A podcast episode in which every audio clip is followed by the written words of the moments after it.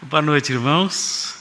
Ah, e nós vamos então dar sequência ao estudo desse trecho de Colossenses 1, 9 a 12. Nós já caminhamos sobre o versículo 9 e até uma boa parte do versículo 10. E hoje vamos terminar o versículo 10, pelo menos. Colossenses 1, 9 a 12. Veja aí o que diz Colossenses 1, de 9 a 12. Diz assim: Por esta razão, também nós, desde o dia em que o ouvimos, não cessamos de orar por vós e de pedir que transbordeis de pleno conhecimento da Sua vontade, em toda sabedoria e entendimento espiritual, a fim de viverdes de modo digno do Senhor, para o seu inteiro agrado frutificando em toda boa obra e crescendo no pleno conhecimento de Deus, sendo fortalecidos com todo o poder, segundo a força da sua glória, em toda perseverança e longanimidade, com alegria, dando graças ao Pai, que vos fez idôneos à parte que vos cabe da herança dos santos na luz. Queridos, eu, eu tenho trabalhado com esse texto junto aos irmãos e eu tenho explicado pedaços desse texto para os irmãos na medida em que eu tento construir na mente de todos algumas camadas de pensamento. eu, eu não sei, eu não, não aprendi, eu nunca aprendi na minha vida a pregar pegando pedaços grandes de texto e apresentando-os de uma forma mais genérica, de uma forma mais geral. Eu não sei fazer assim. Eu não sei pregar desse jeito. Eu não consigo pregar assim. Existe é, uma frase de Calvino que fala que o pastor, o pregador, quando ele prega, ele é como um pai que pega um pedaço de pão e vai picando em pedacinhos e dando para os filhos pequenos. Então, o pregador tem que ser assim. No meu entender, Calvino estava errado em várias coisas, mas eu acho que nisso ele estava certo. Eu acho que o pregador tem que fazer isso mesmo. Ele tem que pegar um trecho bíblico como um pedaço de pão. Ele não pode pegar o pedaço de pão diante dos filhos pequenos, que são vocês. Ele não pode enfiar na boca deles e fazer com que eles engulam ali aquele pedação de pão. Ele tem que pegar o pedaço de pão e ele tem que picar em pequenos pedaços. E na medida que ele vai picando em pequenos pedaços, ele vai alimentando os filhos.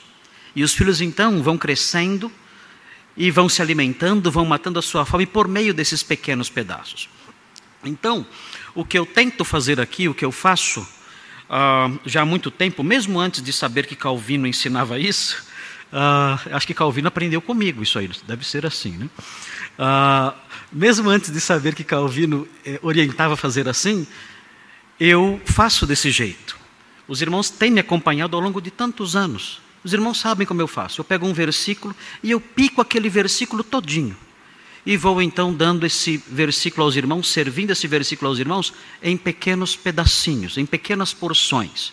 E os irmãos então vão se alimentando. E com o passar dos anos, é, o que isso gera em nós? Isso gera em nós uma força espiritual diferente, maior. Isso gera em nós robustez espiritual. Isso gera em nós maturidade espiritual. Isso faz com que a nossa igreja seja uma igreja madura. Isso faz com que a nossa igreja seja uma igreja forte, capaz de distinguir a verdade da mentira, capaz de ter discernimento espiritual. Por quê? Porque ela está familiarizada com o sabor fino da palavra de Deus. Ela se alimentou de pedacinhos. Ela digeriu lentamente a palavra. E por causa disso ela a conhece bem.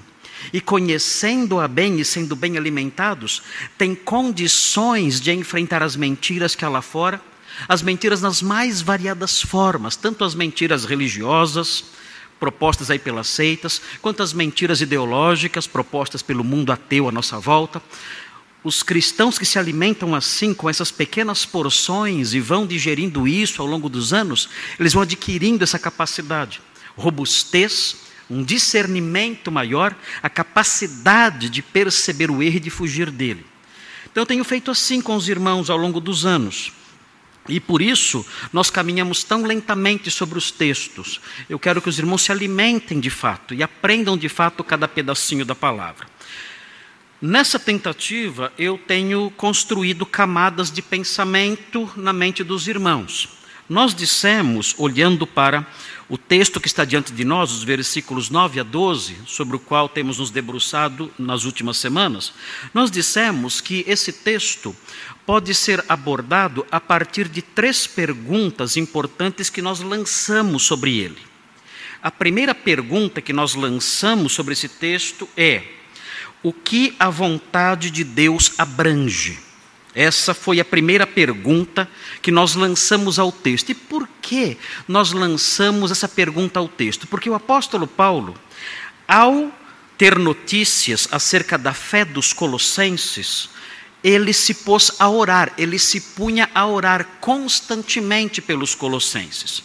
E o que o apóstolo Paulo pedia a Deus em favor dos colossenses? Ele pedia que os crentes, conforme vemos aí no versículo 9, ele pedia que aqueles crentes daquela igreja transbordassem do pleno conhecimento da sua vontade. Era isso que ele pedia. Ele podia pedir outras coisas, é claro, e de fato pedia. Quando ele escrevia as igrejas, ele desejava que aquelas igrejas fossem inundadas por graça, misericórdia e paz. Que o Senhor concedesse a eles toda a provisão, uma vida tranquila, tudo isso ele pedia, e essas coisas são boas e podemos pedir isso. Mas esse pedido em especial, o apóstolo Paulo, ao escrever aos Colossenses, ele o desenvolve mais ele fala mais sobre esse pedido, como se esse pedido realmente fizesse muita diferença, como de fato faz. Ele diz: Olha, eu oro para que vocês transbordem do pleno conhecimento da Sua vontade. Essa é uma preocupação constante. Eu oro por vocês dizendo: Senhor, abençoa os crentes de Colossos para que eles transbordem do pleno conhecimento da Sua vontade. E nós então Olhando para isso, lançamos uma pergunta ao texto: de que consiste, o que abrange a vontade de Deus na mente do apóstolo Paulo? Quando o apóstolo Paulo escreve a expressão a vontade de Deus, o que vinha à sua mente? E nós então fizemos uma rápida revoada sobre os escritos de Paulo e nós aprendemos que a vontade de Deus envolvia a predestinação, o resgate e a adoção de um povo para si. Nós temos que conhecer essa vontade maravilhosa de Deus. A vontade de Deus foi escolher, resgatar e adotar um povo para si. Isso envolvia a vontade de Deus. A vontade de Deus também envolvia, de acordo com Efésios 1, 9 e 10, envolve, envolvia e envolve a determinação de que, de que todo o universo seja posto sob o domínio e controle de Cristo. Nós olhamos para essa vontade de Deus, isso nos consola. Deus, na sua vontade, quer que um dia todo o universo seja colocado sob o domínio e o controle de Cristo. E em especial, nós aprendemos também que a vontade de Deus, essa expressão vontade de Deus usada por Paulo, significa também o modo como os crentes devem viver. Nós aprendemos isso. E vários textos nós apontamos para os irmãos, dizendo, mostrando o que isso abrange, o modo como os crentes devem viver. E falamos sobre isso. Depois, nós lançamos uma segunda pergunta ao texto. Olhando para o texto e tentando realçar pedaços dele para que os irmãos fossem alimentados com esses pedaços. E a segunda pergunta foi a seguinte: qual será o resultado desse conhecimento reinante numa vida, numa mente marcada uh, pela renovação espiritual? Quando, quando alguém tem esse conhecimento da vontade de Deus, qual é o resultado disso? o que acontece com a pessoa que, tendo a mente renovada e transformada, tendo sabedoria espiritual, essa pessoa, quando ela transborda do pleno conhecimento da vontade de Deus, o que acontece com ela na prática?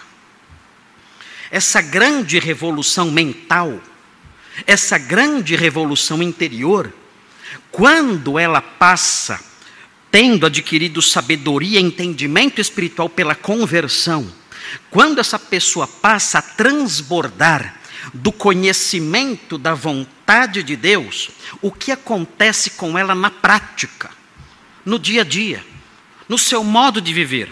E nós aprendemos aqui no versículo 10 o que acontece. O texto diz claramente. Temos aqui uma cláusula que mostra o resultado disso logo no comecinho do versículo 10. Ele diz: "Eu quero que vocês transbordem do pleno conhecimento da sua vontade, a fim de e aqui vem uma cláusula que mostra o objetivo disso e o resultado disso, a fim de viverdes de modo digno do Senhor. Ele diz: Eu quero que vocês conheçam a vontade de Deus transbordando desse conhecimento, a fim de viverem de modo digno do Senhor. E ele explica: existe uma cláusula que vem a seguir, que define o que é viver de modo digno do Senhor. Vejam o que é viver de modo digno do Senhor na cláusula seguinte.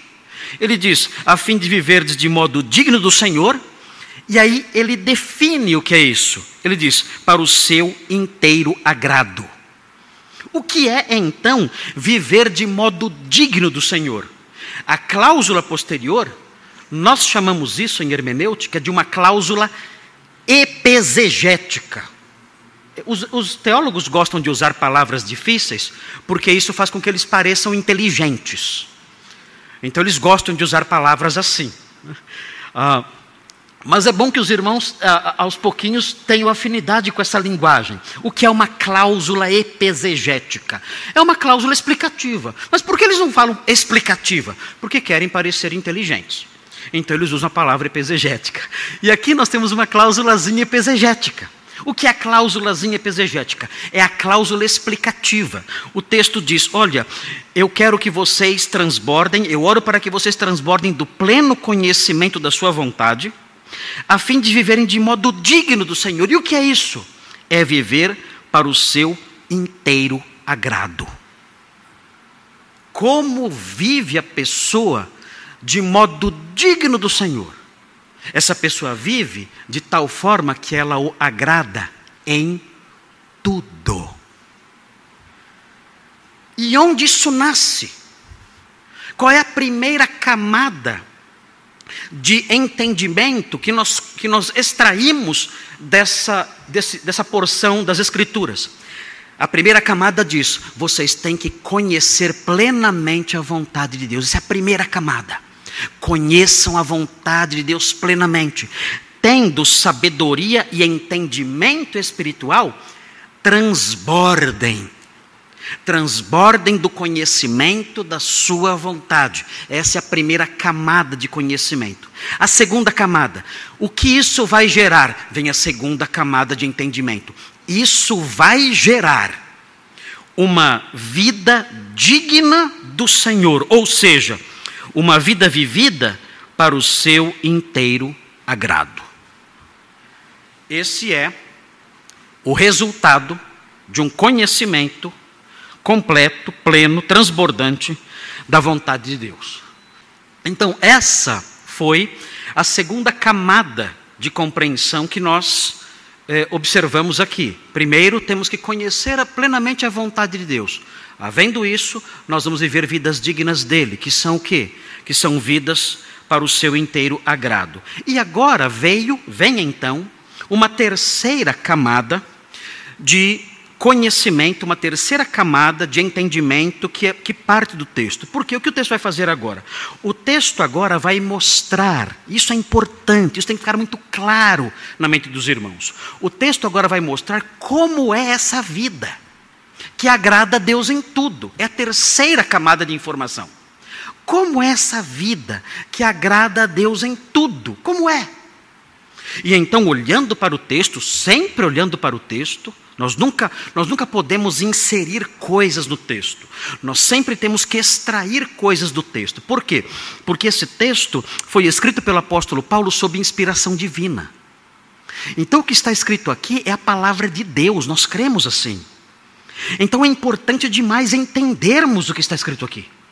Porque entendendo o que está escrito aqui, nós estaremos entendendo a linguagem de Deus, o ensino de Deus, não do pastor, ou da igreja, ou do, do apóstolo Paulo como causa primária. Não, o apóstolo Paulo é uma causa instrumental, é uma causa secundária. A fonte primária desse conhecimento, desse ensino, desse texto, é o próprio Deus, ele está nos ensinando com isso tudo. E aqui então chegamos num momento em que ele vai explicar, ele vai dizer como é essa vida que é para o inteiro, para o inteiro agrado de Deus. Como é essa vida?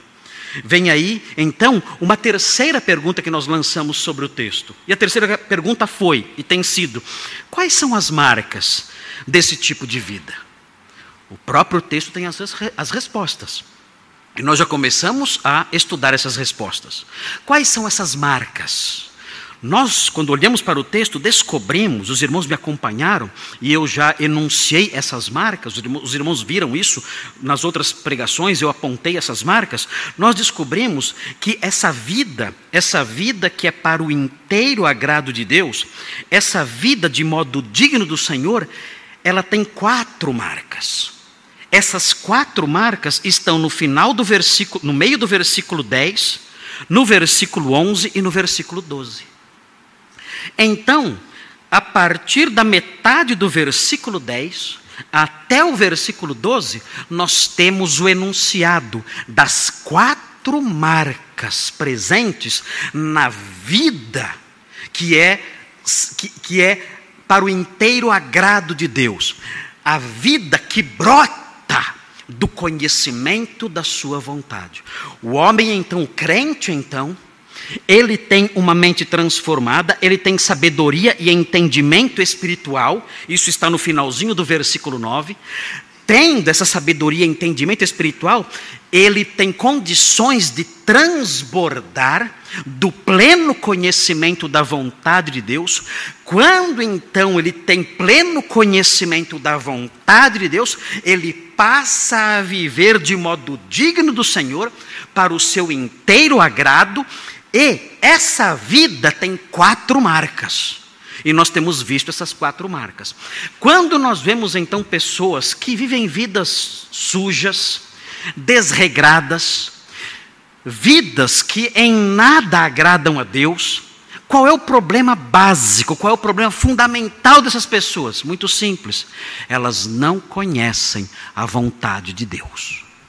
Elas não conhecem se elas transbordassem do pleno conhecimento da Sua vontade, elas então teriam vidas dignas do Senhor, vivendo para o seu inteiro agrado, e apresentariam essas quatro marcas que o apóstolo Paulo elenca nesses versículos que vêm a seguir.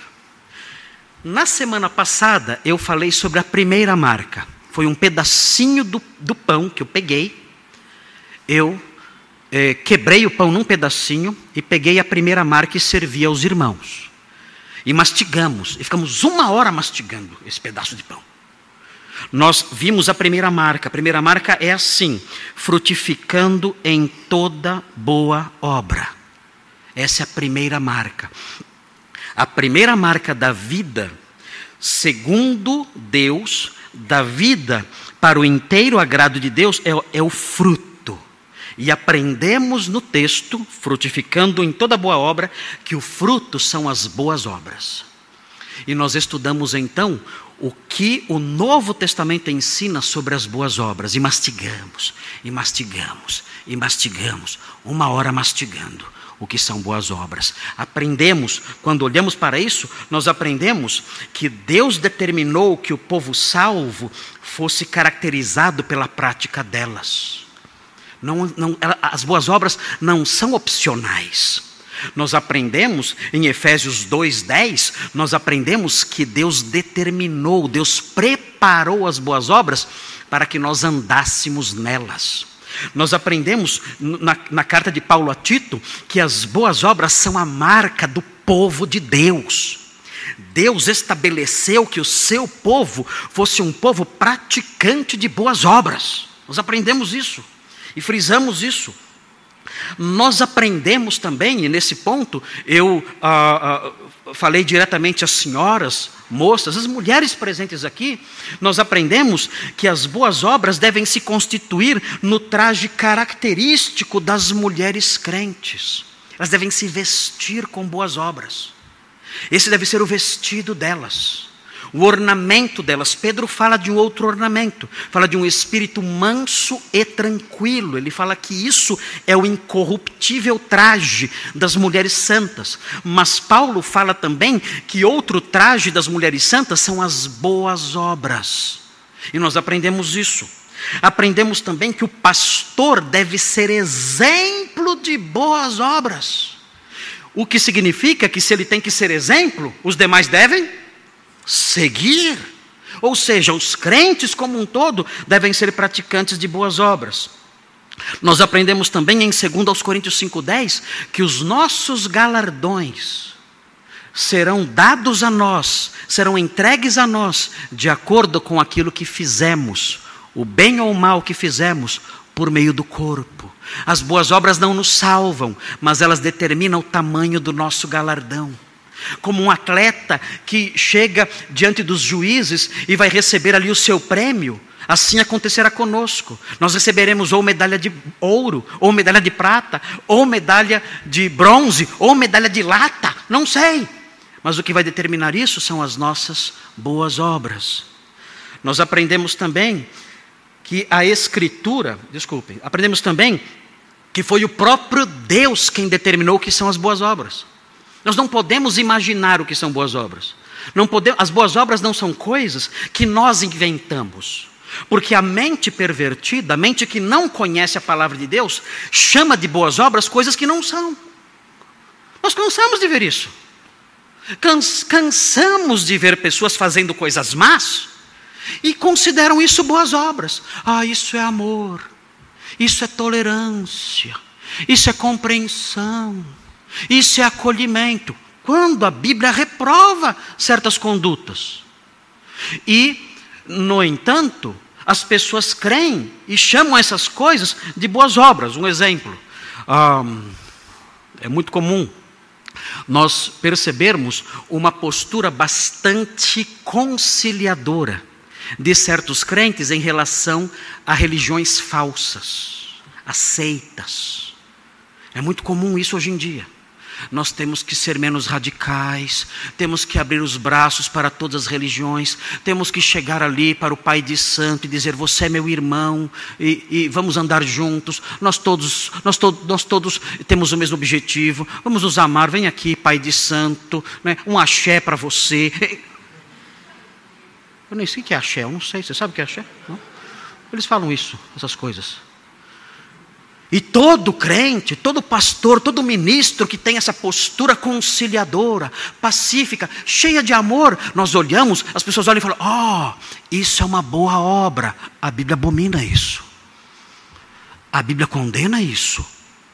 Essa postura conciliadora, nós não podemos odiar essas pessoas, nem atacá-las, nem fazer o mal contra elas, é claro que não, mas nós temos que reprová-las e dizer: você está errado. Você tem que abandonar essas práticas, essas crenças mentirosas. E você deve se curvar ao Evangelho verdadeiro. Mas se, se fazemos isso, a mentalidade atual diz: isso é uma má obra. Você está julgando outra pessoa, colocando-se acima dela, atacando a fé dessa pessoa, tentando doutriná-la, enfim, você está errado, isso é falta de amor. É assim que o mundo age. Por isso, para descobrirmos o que são boas obras, nós temos que recorrer à palavra de Deus, porque a Bíblia diz que Deus de antemão preparou as boas obras. Ou seja, quem define o que são as boas obras é o próprio Deus, não o homem, não nós. Deus diz: Isto é bom. O homem olha e fala: Mas isso é mal. Deus diz: Não, isso é bom. É assim que tem que ser. Eu defino o que são as boas obras, não vocês. Eu defino o que me agrada, não vocês. Quem são vocês para definir o que me agrada? Eu sei o que me agrada e eu revelei o que me agrada. Vocês não podem dizer o que me agrada a partir da, da, avaliação de vocês. Não, na minha palavra eu digo que me agrada, na minha palavra eu digo que são as boas obras. Eu estabeleci de antemão as boas obras. E fiz isso para que vocês andem nelas. E vocês devem obedecer essas coisas e fazer essas coisas, porque eu preparei as boas obras para que vocês andem nelas. E elas são aquilo que eu determino, não aquilo que vocês pensam que são. Aprendemos isso também. Nós aprendemos que a Escritura, consequentemente, é crucial para conhecermos as boas obras. Nós aprendemos em 2 Timóteo 3, 14 e 15 que a Escritura é fundamental para preparar o homem para toda boa obra. Aprendemos isso. E aprendemos também nas Escrituras quais são as práticas de boas obras.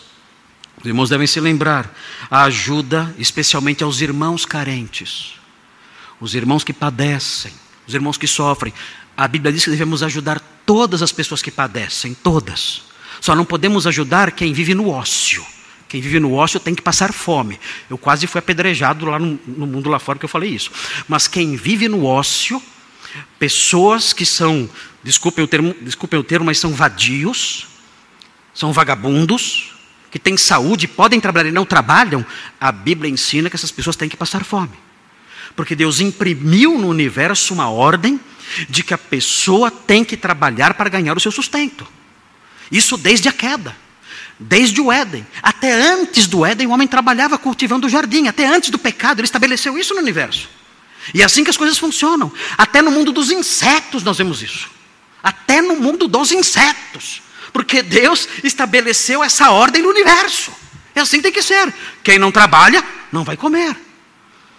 Nós temos então que ajudar a quem? Ajudar as pessoas. O, o, texto bíblico diz: não nos cansemos de fazer o bem a quem dê direito.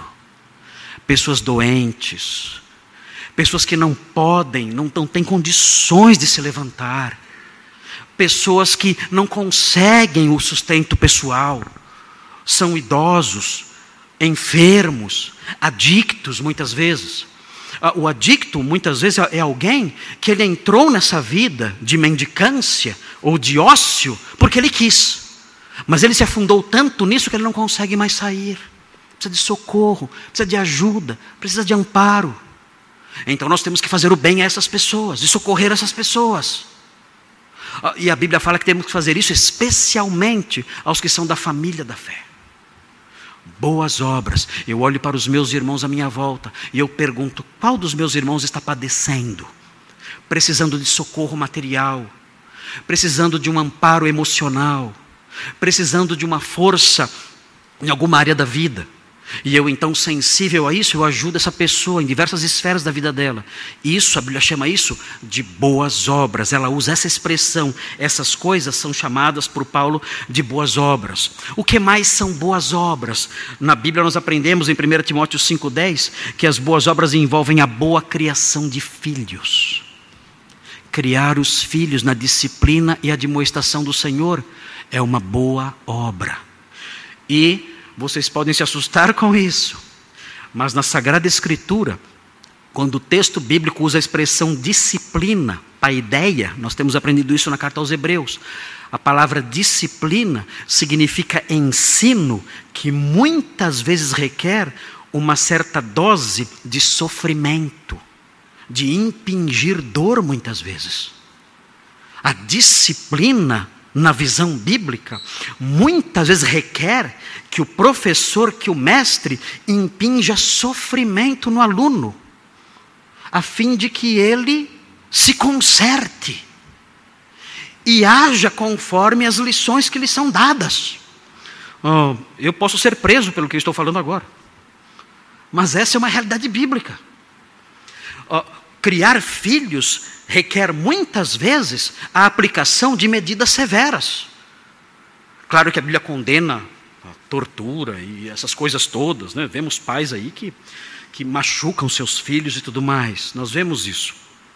Mas a palavra de Deus não reprova uma certa dose de disciplina física. A carta a, a, a, o livro de Provérbios fala do uso da vara. E fala que o uso equilibrado da vara é saudável. e que a criança abandonada a si mesma, sem que os pais usem a vara, ela um dia vai envergonhar os seus pais. A Bíblia fala que a estultícia está ligada ao coração da criança, mas é a vara da disciplina que afastará essa estultícia dela. E aprendemos isso. Aprendemos que a disciplina, o ensino, quando o texto diz criai-os na disciplina e a demonstração do Senhor, isso requer um certo rigor para que os nossos filhos aprendam. E isso o mundo chama de má obra, mas a Bíblia diz que isso é uma boa obra. Que a, que a mulher que deveria ser ajudada e alistada na igreja de Éfeso como alguém que receberia ajuda ali daquela igreja, uh, no, no, na primeira carta de Paulo a Timóteo, no capítulo 5, versículo 10, ela tinha que ter tido um histórico de alguém que criou bem os filhos. Ela usou da disciplina e da administração do Senhor para ensinar as crianças. Ela criou bem os seus filhos. Assim, assim nós temos nessa prática uma boa obra. A prática da hospitalidade é outra boa obra. O serviço aos santos, o se dispor a servir os santos, é uma outra boa obra. E Pedro completa, em 1 de Pedro 2, 11 e 12, dizendo que uma outra boa obra é a rejeição dos impulsos da carne. Todos nós temos inclinações para o pecado. Quando nós rejeitamos essas inclinações, o apóstolo Pedro chama isso de boa obra. Quando vem um impulso pecaminoso em meu coração, me impulsionando, me levando numa certa direção, Pedro diz que ao rejeitar esse impulso e a refreá-lo, eu estou praticando uma boa obra. E com isso, então, nós estudamos as boas obras como marca de uma vida digna do Senhor boas obras. Você tem boas obras na sua vida?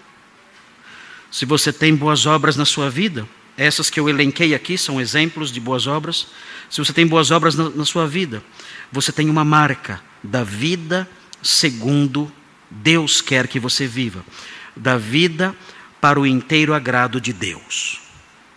E agora, nós vamos pegar um outro pedacinho desse pão e vamos mastigá-lo também. Vejam o segundo pedacinho do, de pão que temos aqui. Qual é a segunda marca? Qual é a segunda marca da vida que agrada a Deus? A primeira marca são as boas obras. Mas é muito fácil você encontrar aqui a segunda marca da vida que agrada a Deus. Estão vendo no finalzinho do versículo 10. Está aí. Veja então. Uh, o versículo 10 fala: frutificando em toda boa obra. Essa é a primeira marca da vida para o inteiro agrado do Senhor. Qual é a segunda marca? Vejam agora no finalzinho do versículo 10. Fácil, fácil e claro, está aí. Vejam, e crescendo no pleno conhecimento de Deus. Qual é a segunda marca? Difícil achar? Não. Muito fácil. A segunda marca é o crescimento. Mas que tipo de crescimento é esse? O próprio texto explica qual é esse, qual é esse crescimento. O texto diz que a vida marcada pela, pelo, por um modo digno do Senhor, a vida para o seu inteiro agrado, é uma vida marcada pelo crescimento no pleno conhecimento de Deus. Observem essa expressão, pleno conhecimento. Essa expressão, que aparece aqui na nossa, na, na nossa Bíblia em português, é a tradução de uma palavra só. É uma palavra só na língua grega, que não tem como traduzir de outro jeito. É a palavra epignosis. Epignosis significa conhecimento completo. Por que o apóstolo Paulo usa essa expressão? Se os irmãos olharem, os irmãos vão ver essa expressão de novo no versículo 9.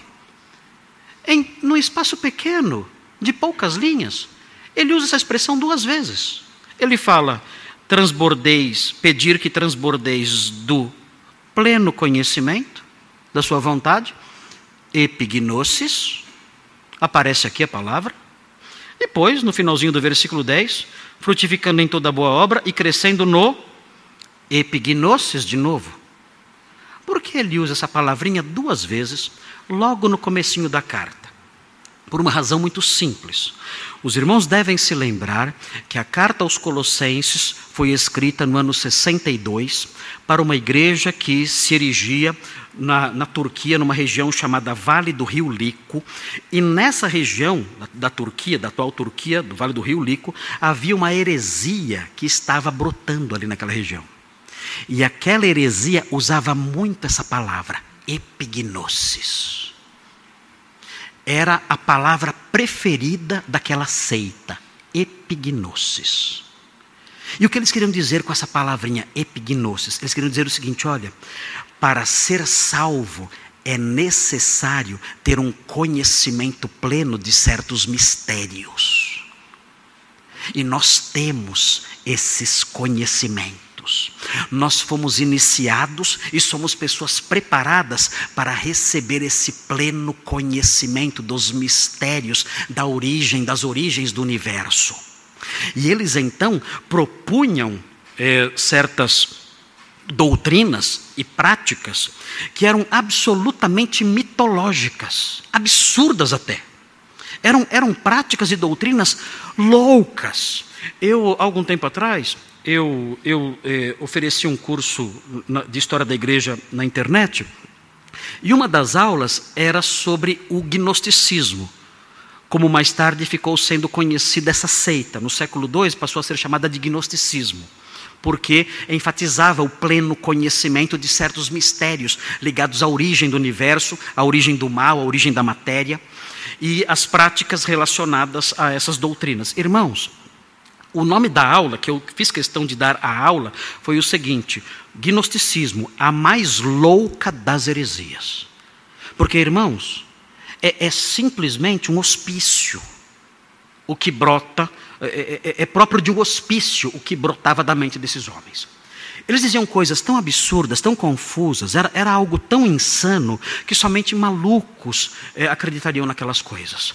Eu coloquei muito, muita coisa do ensino é, gnóstico, especialmente do século II, no meu livro chamado Eles Falaram sobre o Inferno. Nesse livro existe um, um, resumo do pensamento de Irineu de Leão. E Irineu de Leão foi o homem que mais estudou essa seita no século II na França. E eu fiz um resumo do pensamento e, das, e das, é, do, da, dos escritos de Irineu de Leão nesse livro, e ali os irmãos podem ter uma ideia do que o gnosticismo era: algo maluco, algo doido. E eles diziam o seguinte: olha, quem tem esse conhecimento, que era esse conhecimento louco, quem tem esse conhecimento, um dia será, vai se casar com os anjos. Quem tem esse conhecimento vai ter uma visão direta de Deus e vai ser como que uma esposa dos anjos. Dizia isso, diziam essas coisas. E diziam: olha, somente uma elite específica pode ter acesso a esse conhecimento. Somente uma elite específica pode ter acesso ao pleno conhecimento, a epignosis só. Essa elite tendo acesso a esse conhecimento especial, essa elite é uma elite pneumática. É uma elite espiritual. E essa elite, então, um dia vai se desprender dessa matéria e viverá então no universo ali como na glória, vendo a Deus diretamente, vendo o protopai, como eles chamavam, voltando para o protopai e vivendo como esposas dos anjos. E diziam essas coisas, salvação é por meio disso, por meio de uma capacitação intrínseca que a pessoa tem para assimilar esses conhecimentos todos. Paulo diz: tudo isso é bobagem. Vocês crentes têm o pleno conhecimento. Vocês crentes têm condições de crescer na epignosis. Não esses, esses malucos sectários que ensinam tantas lorotas. Nada disso, eles não conhecem nada. Eles não têm conhecimento nenhum de Deus, nada. Vocês não, vocês são crentes, vocês conheceram a graça de Deus e podem, vocês sim, que conhecem a Cristo, vocês sim podem crescer no pleno conhecimento da vontade dEle e podem crescer na epignosis, no pleno conhecimento dEle mesmo. E de fato, isso já havia começado nós olhamos para o versículo 6 e nós descobrimos que os colossenses já conheciam a graça de Deus. O texto diz assim: que a palavra da verdade do Evangelho chegou até vós, como também em todo o mundo está produzindo fruto e crescendo, tal acontece entre vós. Vocês já conhecem a verdade. Tal acontece entre vós desde o dia em que ouvistes e entendestes a graça de Deus na verdade. Vocês têm o conhecimento. Vocês creram em Cristo. Vocês têm condições. Vocês sim, que creram em Cristo e que foram alvos da graça de Deus, vocês sim têm condições de adquirir o pleno conhecimento. O pleno conhecimento da sua vontade, e aqui no versículo 10, o pleno conhecimento do próprio Deus. Por que é importante isso? Porque é importante uma vida que é marcada pelo pleno conhecimento de Deus. O primeiro fruto, a primeira marca de uma vida digna de Deus é o fruto. A segunda marca é o conhecimento pleno de Deus. Por quê? Porque essa vida é a vida própria da pessoa salva. A pessoa salva é a pessoa que conhece a Deus. Não há salvação sem isso. Se os irmãos olharem João 17, é muito claro isso no ensino de Jesus. Nós chamamos esse texto de João 17 de o texto que encerra a oração sacerdotal de Cristo. Vejam João 17. Vejam o que diz o versículo 2. O versículo 2 diz assim: versículo 2 diz assim: Jesus orando aqui, é a sua oração sacerdotal. Veja o que ele diz: Assim como lhe conferiste ao Filho autoridade sobre toda a carne a fim de que ele conceda a vida eterna a todos os que lhe deste. Ele diz aqui. Cristo pode dar a vida eterna a todos aqueles a quem o Pai lhe concedeu. Três. E a vida eterna é esta. O que ele vai dizer agora? O que ele vai dizer agora, ah, os tradutores do, do, Novo Testamento grego, eh, os comentaristas bíblicos, eles eh, tentam desvendar o significado disso. Porque o que ele diz aqui não é muito claro, na verdade. Ele diz assim: a vida eterna é esta, que te conheçam, a ti, o único Deus verdadeiro, e a Jesus Cristo a quem enviaste. Como assim?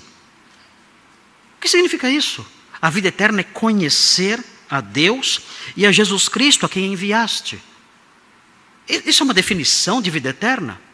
Parece, segundo dizem comentaristas e tradutores, parece que o que Jesus está dizendo aqui é o seguinte: olha, a vida eterna só pode ser alcançada. O meio, o meio através do qual a vida eterna pode ser alcançada é só pelo conhecimento do Deus verdadeiro e de Jesus Cristo a quem ele enviou. O consenso existente entre os comentaristas, no que diz respeito ao significado dessas palavras, é este. Olha, o que Jesus está ensinando aqui é o seguinte: não é necessariamente uma definição de vida eterna. Porque a definição de vida eterna nós sabemos até de modo intuitivo. É uma vida que não tem fim, é uma vida que não acaba, é uma vida com Deus. Nós sabemos o significado disso, mas aqui não existe necessariamente uma definição de vida eterna. O que existe aqui, na verdade, é a explicação do meio através do qual a vida eterna é alcançada. Como então a vida eterna é alcançada? É por boas obras? Não. É pela religiosidade? Não. Por meio de que? Como a vida eterna é alcançada? Jesus ensina por meio do conhecimento do Deus verdadeiro e de Jesus Cristo a quem ele enviou. Quando alguém conhece o Deus verdadeiro e Jesus Cristo a quem ele enviou, essa pessoa então tem a vida eterna. Vejam a, a forte conexão da vida eterna, do conhecimento de Deus, com a vida digna dele. Ah, se você não conhece o Deus verdadeiro e a Jesus Cristo a quem ele enviou, não há como você ter a vida eterna. A vida eterna está conectada com esse conhecimento. Ela está associada com esse conhecimento. Não há como você ter a vida eterna a parte do conhecimento do Deus verdadeiro. E a parte do conhecimento de Jesus Cristo, a quem o Deus verdadeiro enviou. Se você quer ter a vida eterna, você tem que se aproximar do Deus verdadeiro. E dizer a Ele: Senhor, salva-me. Eu quero te conhecer e a seu filho. Eu aprendi na sua palavra que o seu filho veio a este mundo e viveu aqui como Messias enviado pelo Senhor. E eu aprendi, eu conheci essas coisas. Eu aprendi que Ele morreu na cruz pelos meus pecados, ressuscitou, está à direita do Senhor. Senhor, eu aprendi essas coisas e eu creio nessas coisas, eu conheço essas coisas. Salva-me. E o Senhor salva pelo conhecimento dEle. O Senhor salva pelo conhecimento do seu Filho. Porque a nossa fé envolve esse conhecimento. Eu não posso crer em algo que eu não conheço. Por isso, então, essa forte associação entre o conhecimento de Deus e do seu Filho e a vida eterna. Mas o Novo Testamento vai além. O Novo Testamento também diz que, além da vida eterna estar fortemente conectada com o conhecimento de Deus e do seu Filho, sendo impossível que alguém seja salvo sem conhecer o Deus verdadeiro e sem conhecer o Filho do Deus verdadeiro, que é Jesus Cristo, além disso, existe no Novo Testamento uma, uma linha divisória muito nítida entre o crente e o incrédulo, que está relacionada com esse ensino.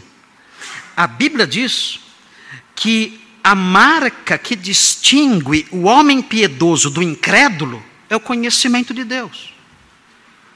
Paulo dizia: a vida digna de Deus é marcada pelo conhecimento dele pelo conhecimento pleno de Deus, porque isso é uma marca que distingue esse homem, esse homem digno, dos incrédulos, dos perdidos. Vejam João capítulo 8. Veja o que diz João 8, 19. Jesus falando aqui. Prestem atenção nisso, João 8, 19. São os oponentes de Jesus falando com ele. Eles atacam Jesus dizendo que o testemunho dele acerca de si mesmo era falso. E então Jesus responde. Vejam aqui, versículo 19. Temos aqui uh, um pedacinho do diálogo entre Jesus e seus oponentes incrédulos. Vejam o que eles dizem. Então eles lhe perguntaram, perguntando a Jesus: Onde está teu pai? Eles estão questionando Jesus porque são incrédulos. Não acreditam na sua messianidade. Não acreditam que ele é o Cristo de Deus. E vejam a resposta de Jesus. Respondeu Jesus: Não me conheceis a mim, nem a meu Pai. Vocês não me conhecem. E não conhecem a meu Pai também. E vejam a sequência do pensamento. Se conhecesseis a mim, também conheceríeis a meu Pai. Essa é a marca de vocês. Vocês são incrédulos. E a marca, e uma das marcas centrais de vocês como incrédulos é essa. Vocês não conhecem o Pai e não conhecem a mim também. Se vocês conhecessem a mim, vocês iriam conhecer o meu Pai. Vocês não conhecem nem a mim nem a meu Pai. Essa é a marca de vocês. E vejam, o apóstolo Paulo realça isso de uma forma dramática em 2 aos Tessalonicenses. Veja o que ele diz em 2 aos Tessalonicenses. Vire as páginas da sua Bíblia e veja isso. Existe aqui uma distinção na humanidade que é chocante e assustadora até. Notem, muitos que estão me ouvindo hoje, talvez se encaixem no que vem agora aqui. Segundo aos Tessalonicenses 1,6, veja o que diz. O texto fala aqui, o apóstolo Paulo falando é, sobre o, o dia final, a vinda do Senhor. Vejam como será esse dia. O texto diz assim, primeira, desculpem, 2 Tessalonicenses 1, 2 Tessalonicenses 1, versículo 6, ele fala assim: Se de fato é justo para com Deus, que ele dê em paga tribulação aos que vos atribulam. Ele está dizendo aqui que as pessoas que perturbam os crentes receberão um pagamento um dia. E qual será esse pagamento? As pessoas que perturbam os crentes, que trazem tribulação sobre os crentes, receberão um pagamento. E qual será esse pagamento? Eles serão pagos com tribulação. Vocês trazem tribulação para os crentes? Ok. Vocês receberão tribulação também. Quando? Quando isso vai acontecer? O texto diz que isso não é agora. Isso virá mais tarde. Vejam, o texto diz: E a vós outros que sois atribulados, alívio juntamente conosco. Vejam, os que atribulam vocês serão atribulados. Vocês crentes terão alívio. Quando isso vai acontecer? O texto diz: Quando do céu se manifestar o Senhor Jesus com os anjos do seu poder. Nesse dia, nós teremos alívio. E aqueles que nos atribulam serão atribulados. É, é, o que diz aqui o apóstolo Paulo acerca da escatologia. Se você aguarda a justiça de Deus, um dia aguarde. Uh, e aguarde com esperança viva, porque isso realmente vai acontecer um dia. Aqueles que perturbam você porque você é crente serão atribulados. O Senhor vai fazer isso. E você que sofre agora por ser crente terá alívio, porque o Senhor trará alívio. Mas isso vai acontecer quando o Senhor voltar. E o texto diz: isso vai acontecer quando ele se manifestar com os anjos do seu poder. Veja o versículo 8: em chama de fogo. Jesus vai voltar de modo terrível. Não é aquele, aquele, aquela figura estranha que nós vemos nas pinturas por aí fora, com cachinhos dourados, com o rostinho cor-de-rosa. Não é assim a sua vinda. A sua vinda é terrível. Ele se manifestará em chama de fogo, tomando vingança contra os que não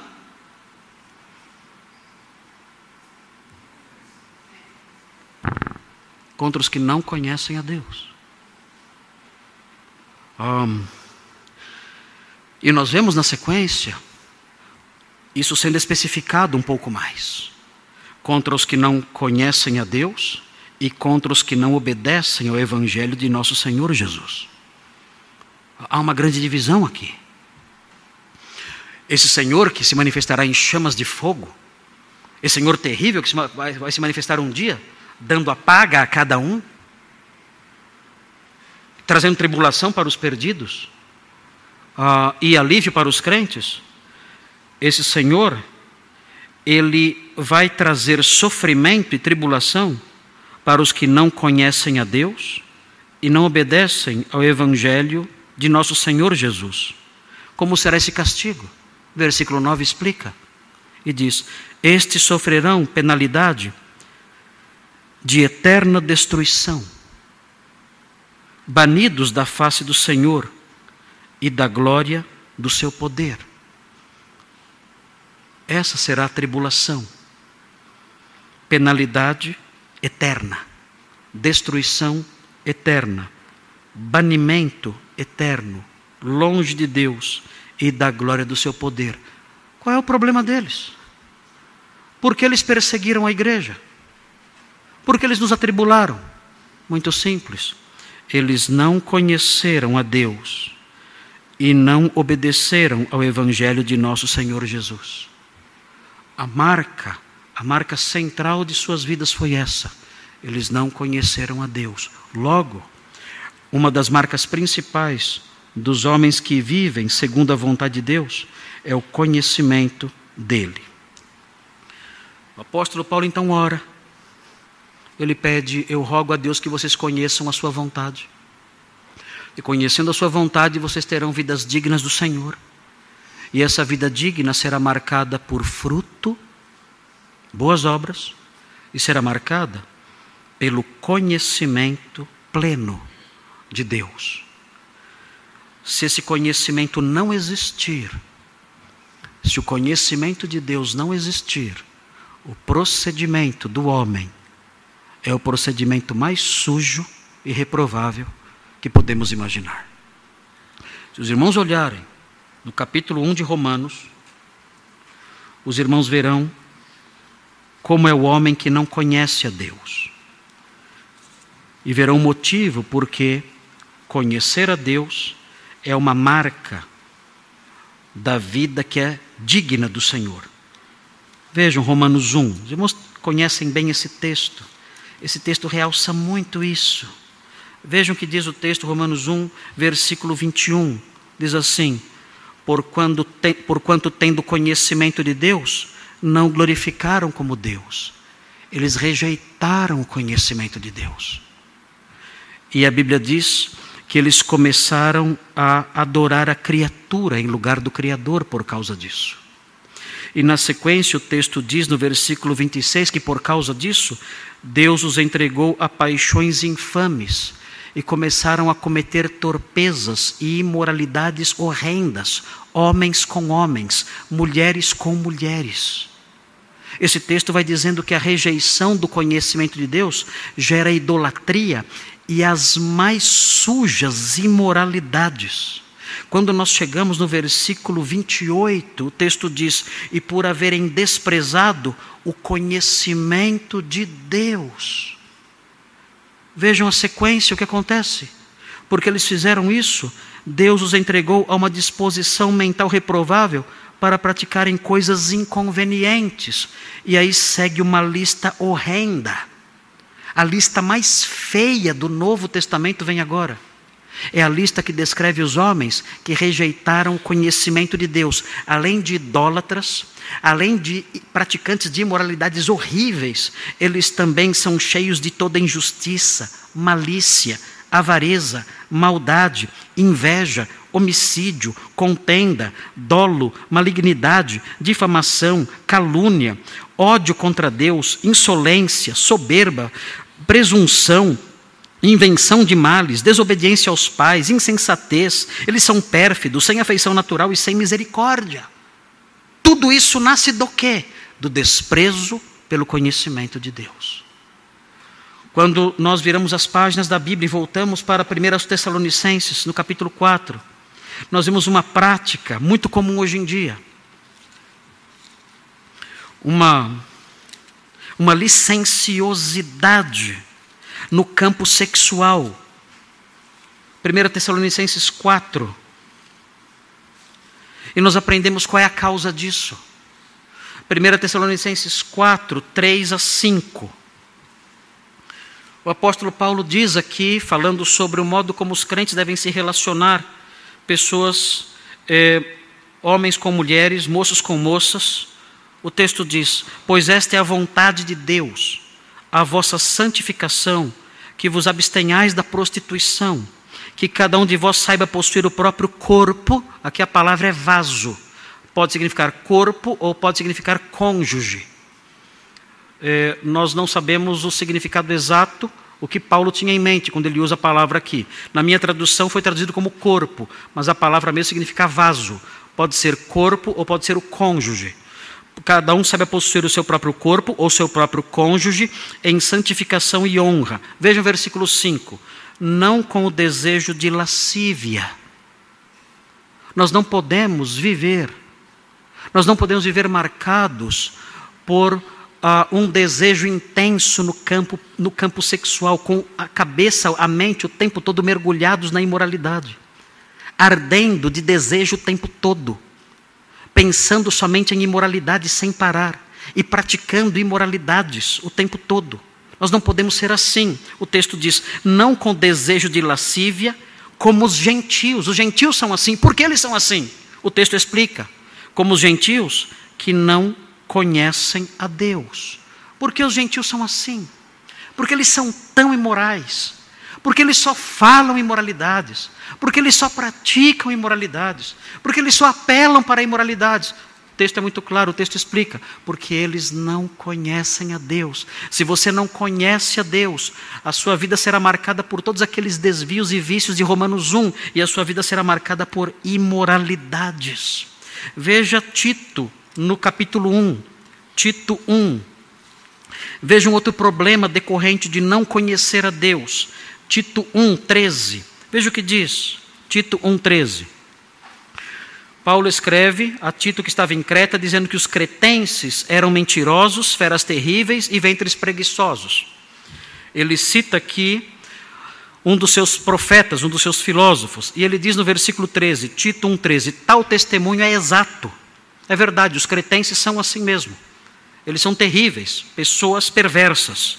Tal testemunho é exato, Tito 1,13. Portanto, repreende-os severamente, para que sejam sadios na fé. E aí ele prossegue. Vejam, e não se ocupem com fábulas judaicas.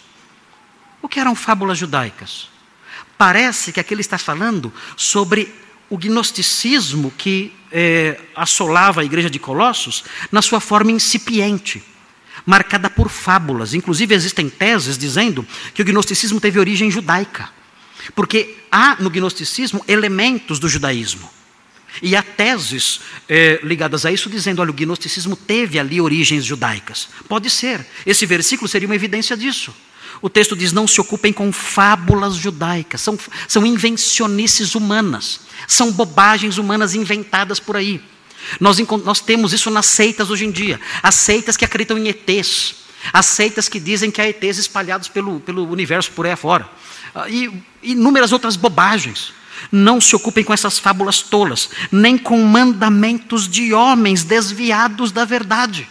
Não se ocupem com essas coisas. Há muitos mandamentos criados por homens. Não coma isso, não toque naquilo outro, guarde tal dia, esse dia é proibido fazer tal coisa, aquele outro dia não pode, esse dia pode, aquele dia não pode. São invenções de homens.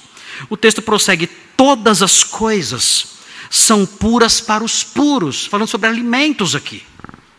Aceitas que proíbem certos alimentos. Paulo diz: tudo isso são invenções, são fábulas judaicas. Temos que romper com essas coisas. Fujam dessas bobagens doutrinárias.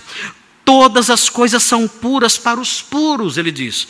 Todavia, para os impuros e descrentes, nada é puro, porque tanto a mente como a consciência deles estão corrompidos. Eles consideram coisas impuras, alimentos impuros, dias impuros, dias mais puros do que os outros, e alimentos mais puros do que os outros, e alimentos impuros também, porque a mente deles é corrompida. A vida deles é corrompida. E veja no versículo 16: No tocante a Deus, professam conhecê-lo, mas é mentira. Eles não conhecem a Deus entretanto negam por suas obras. É por isso que são abomináveis, Deus os abomina. Aqui a palavra significa ter nojo. Deus tem nojo deles. Deus tem nojo? Tem. Deus tem nojo dessas pessoas. Eles são desobedientes a Deus e eles são reprovados nas obras que realizam. Eles são reprovados para toda boa obra tudo que eles fazem é o contrário das boas obras. Deus tem nojo deles. Eles inventam doutrinas falsas.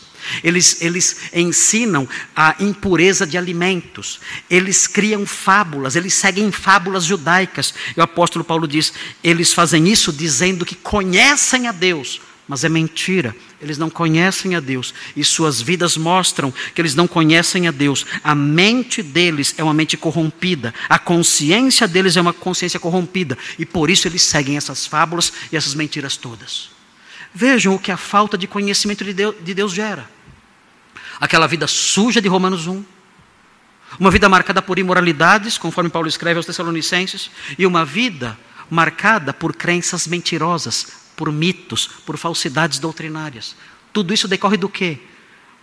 Da falta de conhecimento de Deus. E Jesus ensina algo mais. Ele diz também, em João 15, ele diz que a falta de conhecimento de Deus produz algo mais. João 15. João 15, 18. Diz assim: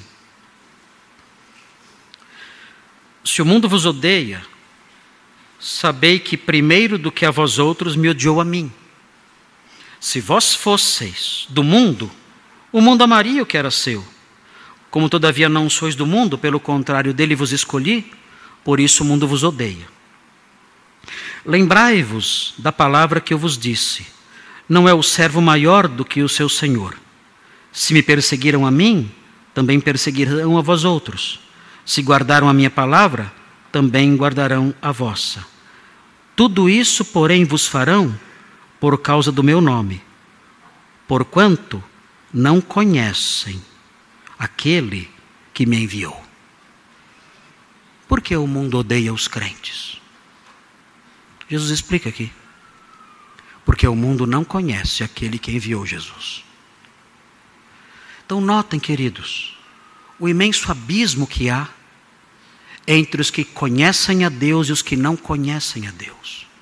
O apóstolo Paulo, então, quando foi pintar o quadro da vida digna de Deus, ele enumerou quatro marcas. A primeira marca, fruto, que são as boas obras. E a segunda marca que ele colocou na sua lista na sequência, em Colossenses 1, de 9 a 12, a segunda marca, o pleno conhecimento de Deus. Eu, um dia, fui invadido pelo conhecimento da vontade de Deus. E quando isso aconteceu comigo, por ter uma mente transformada, por ter sabedoria espiritual. Quando isso aconteceu, eu passei a viver uma vida digna do Senhor, para o seu inteiro agrado. Eu conheci a sua vontade plenamente. E isso produziu esse tipo de vida, uma vida digna de Deus, para o seu inteiro agrado. Pastor Marcos, descreva essa vida, essa vida digna de Deus, para o seu inteiro agrado. Vou descrevê-la para vocês. Essa vida é uma vida marcada por frutos, que são as boas obras. Essa vida é marcada pelo pleno conhecimento de Deus, que me livra das sujidades lá de fora, que me livra da imoralidade tosca, assustadora, imunda, que me livra de seitas, de mitos, de fábulas, de doutrinas falsas. Esse pleno conhecimento de Deus é a segunda marca dessa vida, que é a vida digna dele e que nasce do pleno conhecimento da sua vontade. Você tem essa marca? O pleno conhecimento de Deus. Você tem? É fácil saber se você tem ou não. Os textos que lemos descrevem a vida de quem não tem. Quem não tem conhecimento de Deus persegue os crentes. Quem não tem conhecimento de Deus se encaixa naquela lista de Romanos 1: idolatrias, imoralidades, maldades, brigas, intrigas, invejas. Quem não tem conhecimento de Deus segue fábulas, doutrinas falsas, invencionices doutrinárias que há por aí nas seitas a pessoa não tem conhecimento de Deus, ela é marcada por isso. E, e, além disso, um problema central: ela sem ter conhecimento de Deus, ela não tem a vida eterna. Por isso, é fundamental que nós olhemos para nós mesmos, olhemos nossa vida e percebamos e descubramos numa análise séria se a nossa vida se harmoniza com a vida de quem conhece a Deus. A vida de quem conhece a Deus é uma vida marcada por pureza moral, por abandono de heresias e seitas e mentiras e falsidades teológicas e doutrinárias. É uma, é uma vida livre de imoralidades. É uma vida livre de intrigas, de brigas, de coisas sujas, conforme vemos lá em Romanos. É uma vida livre disso tudo. E por que a pessoa é assim? Porque ela conhece a Deus. Esse conhecimento é uma marca da vida digna dele esse, esse conhecimento é uma marca da vida que é para o seu inteiro agrado. E a pessoa vive desse jeito por causa do milagre que esse conhecimento causa nela. Você tem uma vida assim ou não? Talvez você não tenha porque não tem a vida eterna. Não conhece a Deus, não conhece o seu filho, não tem a vida eterna. É fundamental que isso mude hoje. Que você diga ao Senhor: Senhor, eu quero conhecê-lo. O Senhor se revelou na pessoa do seu filho um dia e eu quero conhecê-lo. A minha vida não se harmoniza com a vida de quem te conhece, porque de fato eu não te conheço. Por isso a minha vida é uma vida marcada por tantas coisas sujas, por tantos desvios, por tantos pecados horríveis. Por isso a minha vida é assim. Por isso eu desprezo as coisas da Sua palavra. Por isso eu me harmonizo mais com o mundo lá fora do que com as coisas do Senhor. Porque eu não conheço o Senhor nem o Senhor Jesus Cristo. Quero que o Senhor tenha misericórdia de mim, revele-se a mim. Me perdoe, se manifeste na minha vida, perdoando os meus pecados, lavando o meu coração, lavando a minha alma, me purificando por meio da fé em Jesus. Eu quero conhecê-lo, quero andar com o Senhor. Eu quero ter a vida do homem que conhece a Deus. Eu quero ter essa vida. Ajuda-me. O Senhor ouvirá, transformará sua vida pela fé em Jesus e fará com que você viva para Ele uma vida digna do Senhor, para o seu inteiro agrado. Vamos orar. Senhor Deus, essa marca acerca da qual nós falamos é tão importante. Queremos suplicar que o Senhor ajude cada crente aqui, para que cada crente aqui cresça no pleno conhecimento do Senhor, tendo as marcas fundamentais da vida que é para o seu inteiro agrado. E aqueles, ó Deus, que ainda não te conhecem, que possam se aproximar do Senhor em fé, suplicando que o Senhor se revele a, a, a essas pessoas, um, dando-lhes o perdão dos pecados, transformando o seu coração, fazendo, ó Deus, com que tenham uma vida nova conhecendo ao Senhor e obtendo pela fé em Jesus a vida eterna e o perdão de pecados. ajuda-nos nisso tudo, ajuda-nos a compreender a Sua vontade, para que tenhamos vidas assim, marcadas por esses fatores que falamos aqui durante essa exposição. Pedimos essas bênçãos em nome de Jesus. Amém.